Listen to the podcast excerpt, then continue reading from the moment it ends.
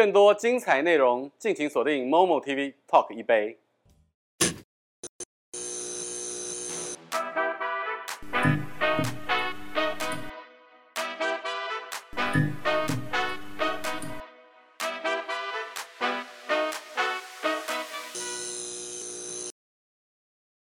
欢迎收看 Talk 一杯，我是主持人郑伟博。呃，自古以来啊，我觉得亲子之间呢，尤其是母女之间，真的是爱跟彼此的这种情感的纠葛，真的是这样流传了数千年。但是呢，母女之间的依存却是如此的浓烈。今天非常荣幸，这是邀请到了台湾的一个时尚界跟婚纱界教母等级，这根本就是我们仰望着她这样一路。可以看到台湾的这个时尚的发展，以及他的这个千金来到现场。话不多说，首先先邀请这个我们的 娘娘林丽老师。伟国你好，大家好。对，今天这个我们这个老师坐镇在中间，但是呢，我们就要以欢乐的心情来分享这个母女之间的这个感情。有悲情的时候要流眼泪，待会再说。哦，我们还以 love and peace 还有欢乐为主。是，还有就是我们今天这个书的主角 Melody 黄湘云，Hello，伟哥你好，大家好。今天真的很开心的来到这边呢，而且非常难得是 Melody 为主角。然后刚才我们在这个后面那个化妆间的时候呢，大姐还说，哎，她出书，我还要来帮她打书。但是就可以逐渐你们之间的这个关系是如此的浓烈。但是今天来到现场，哎，我们先要来干一杯，就是让大家可以 cheer 一下。这会不会醉啊？不会，那我不喝。真的，我们等一下你喝完这一杯之后，你要多少趴？你随时跟我们讲。好，来，先干杯一下。Cheers，Cheers，谢谢。谢谢。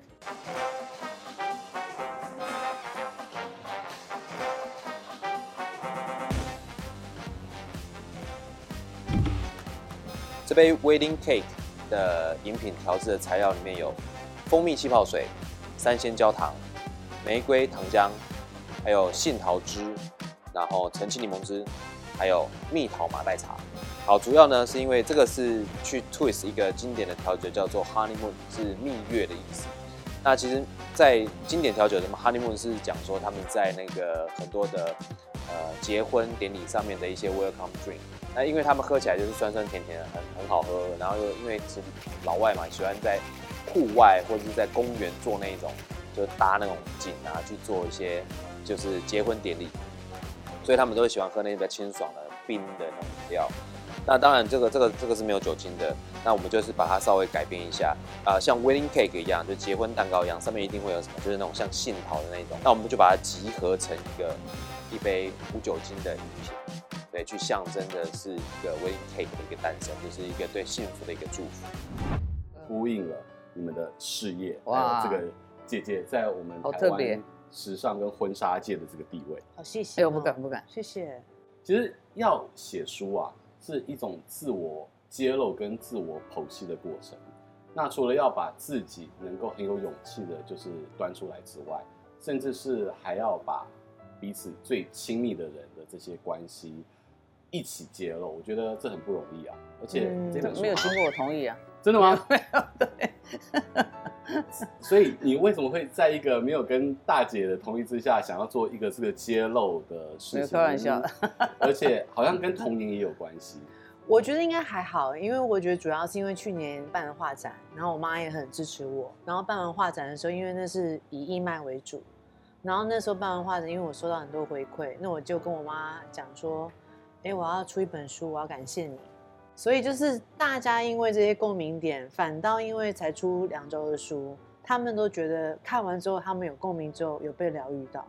然后我觉得出完书的过程里在校稿，我才明白原来我妈妈对我的付出是我完全可以感受得到的。那当然有些时候在与不在，讲到你妈的时候，我再多一点没关系。好，就是他有他有在的，他因为他帮我安排这么多，不然的话 我应该没有办法。经历，或者是看得到那么多的美好，或者是我甚至没有发挥的空间。我可能有个提案，我可能需要在其他公司我要提二十次，但是因为我在这边我是他女儿，所以我可能提案，我的能力应该提案能力比较快，所以我只要两次就过了。所以就是会有一些一体两面的地方，那我觉得都需要去接受它。你在这个书里面表示是要跟妈妈和解，对，但我们也看到了，其实曾经也对于长辈的不谅解，而且是在生命当中会有不同阶段，嗯，然后不同阶段当中，我觉得母女关系也是是一种动态的啦，因为呃，妈妈把女儿生下来，从小的呵护，到了开始成长，然后到了成年，到了甚至是。要有未来有自己的事业，嗯，其实这个这个是要怎么放手，我觉得妈妈也在学。可是女儿要怎么样去面对不同阶段，她对你的管教也好、引导也好，甚至是控制也好，其实每个阶段不一样。我觉得应该是说，台湾的文化，悲情文化其实占了很大部分，包含我的阿妈们，因为他们过往生活很困苦，导致于他们并没有办法把他们情绪表达得很好。那我觉得我的父亲其实也是因为我阿妈对待他的口语的表达方式，让他其实很难振作起来，或者是连他自己都没有办法被他母亲认可。那回过头来就是要问林毅老师了，嗯，这一本书他在一开始 Melody 在讲自己的忧郁，跟这个怎么样的去疏解，可是没想到你是其中一个造成他忧郁的原因，哎，你有你有想过这件事情吗？我觉得忧郁它有很多事情的产生，所以每一个人在抗压性，每一个抗压性实际上是不同的。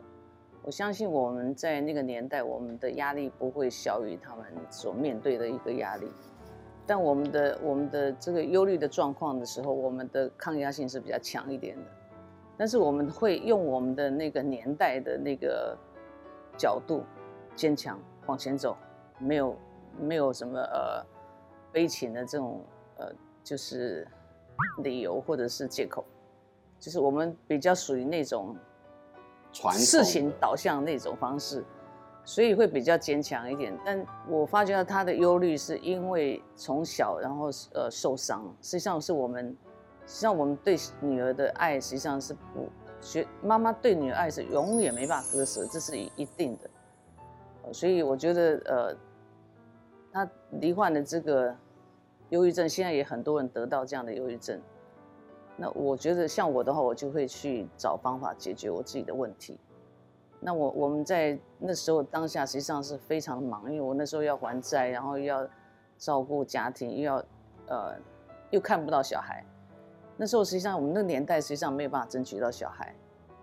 那在那个年代，女女方是相对弱势，完全弱势，完全弱势，所以。那时候我们要去争取都很难，那甚至于要看小孩都很难，所以真的他写的一个呃被丢掉的时候，实际上我那时候眼泪有流下来。那我想说，哎，那那个那一段时间是我争取不到，我并没有说要丢掉它，实际上是我要争取它。但是小孩子的一个呃感受跟受伤，是我们那时候没有体会到，所以我记得我那时候都比较军事化的训练说。你不觉得我们现在就面临这样的辛苦，这样的一个，呃，这样的一个一个面对这样的事情？你这么小就面对这样的事情，你不觉得我们要很感谢老天爷？我们这么小就就有这种挫折，然后让我们更能够茁壮。这小孩子怎么会听得懂啊？嗯，Melody，你当年对于妈妈跟长辈的这些怨怼，你现在那个破洞弥平了吗？我觉得其实每一个人都有。我很少听到一个完美的家庭。我觉得治愈的过程，你要先把伤口打开，不然你一直藏在里面的时候啊，其实它会烂掉。那清创也清创的过程是很辛苦的。清创的过程，我觉得你要先意识到它是一个伤害，因为我觉得在东方的社会，因为你比较了解两个差异性，一个是可以沟通可以说出来的，一个是可以沟通可以说出来，可是兼具权威跟你要。在那个灰色地带不断的跳华尔兹，我觉得这个过程其实是跟西方教育比较不太一样的。那我觉得，与其说怨对也好，我觉得所有事情的安排都有它发生的原因。那如果你可以看到事情的一体的双面的时候，我觉得你对于自己的回应的态度，或者是和解的可能，我觉得才有可能会有。伶俐老师，你看完书之后，哪些内容是你看了书才知道？啊，原来你当初想的跟他想的有这么不一样。刚开始会觉得很想申冤呐，怎么啊那呢？呃，事情不是这个样子啊。结果另换另外一个角度去想的时候，会觉得说，这就是他呃在童年的时候他所受受伤，那是因为我们那时候没有去想到的问题，哦，会觉得说我也在拼命，然后要赚钱，希望你能够把学业呃完成好。完成，所以这个这个实际上平衡很难做到平衡，但是我每次看到我朋友他们爱小孩的时候，就觉得说，哎。是不是我自己不够爱，还是我我没有把这个习惯建立好？就是把这个，因为实际上我在这个六岁以前，呃，我跟我女儿实际上是几乎都是黏在一起的。然后甚至于她小时候，她会我们都看不到爸爸，她我看不到我老公，她看不到她她她爸爸，所以变成我们两个。我记得小时候他礼拜六，因为我那时候礼拜六我们都还要上班嘛，所以我就会带他去上班，他就会跟我讲说。妈咪，我们两个相依为命，因为我们我们礼拜天还是我们两个啊。但是我想问的是，你和解不可能是一步到位，它一定是有一个过程跟时间。我也觉得觉得是很长的一段时间。对，因为第一个，刚刚我妈妈讲，小时候我们确实非常亲密，然后到我突然见不到我的父母，然后到我又去国外读书，其实那个过程我已经在不同阶段有不同变化了。然后加上我刚好美国。有遇到一个很好的智者，那因为他是真正的美国人，所以他影响到我的观念很深的状态之下，我觉得回来确实有很多文化的冲击。然后母亲的沟通模式，其实当代的父母或者是任何国家的父母都没有一堂课教你怎么当一个完美的父母，是，也没有一堂课会去教你怎么当一个完美的子女。所以我觉得这个梦想啊，就是把它当成梦想，然后应该是我自己的和解，是我要先去接受，我可以被沟通的范围跟不可以被沟通的范围，我觉得我需要清楚的表达。然后第二个，我觉得比较不会因为一样的事情再去起冲突了，因为我觉得没有必要了，因为我觉得它其实只是那一个点而已。那我觉得。有时候开车不要一直往前开，绕个弯也不错。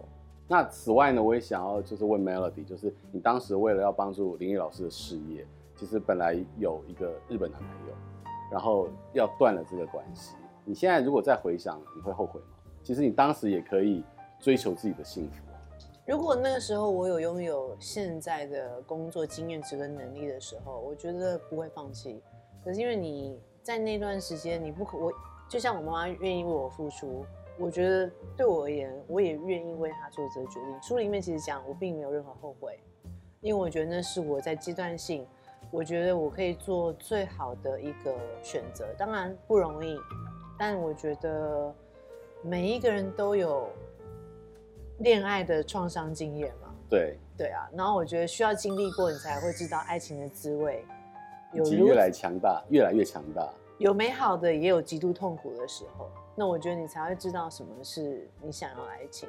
林丽老师呢？对于这一段 Melody，她放弃了那个感情，你现现在回头去看，在那时候，因为她年轻嘛，所以我觉得，呃，应该她还有机会去选择。但我有一次我们到日本的时候，碰到她以前男朋友的时候，结果发觉到他们俩是真爱。为什么你会觉得他们是真爱？因为我女儿，呃，好像看别的男人都看不上眼，然后就唯独他，他对他独有情钟，眼神不一样。然后他对于他就是在那个地方，就是眼泪一直滴，一直滴。然后我那时候才心肠，呃，心里在想说，哦，原来他们真的很相爱。我有一点后悔，那时候我早知道就赶快嫁出去，嫁到日本去了。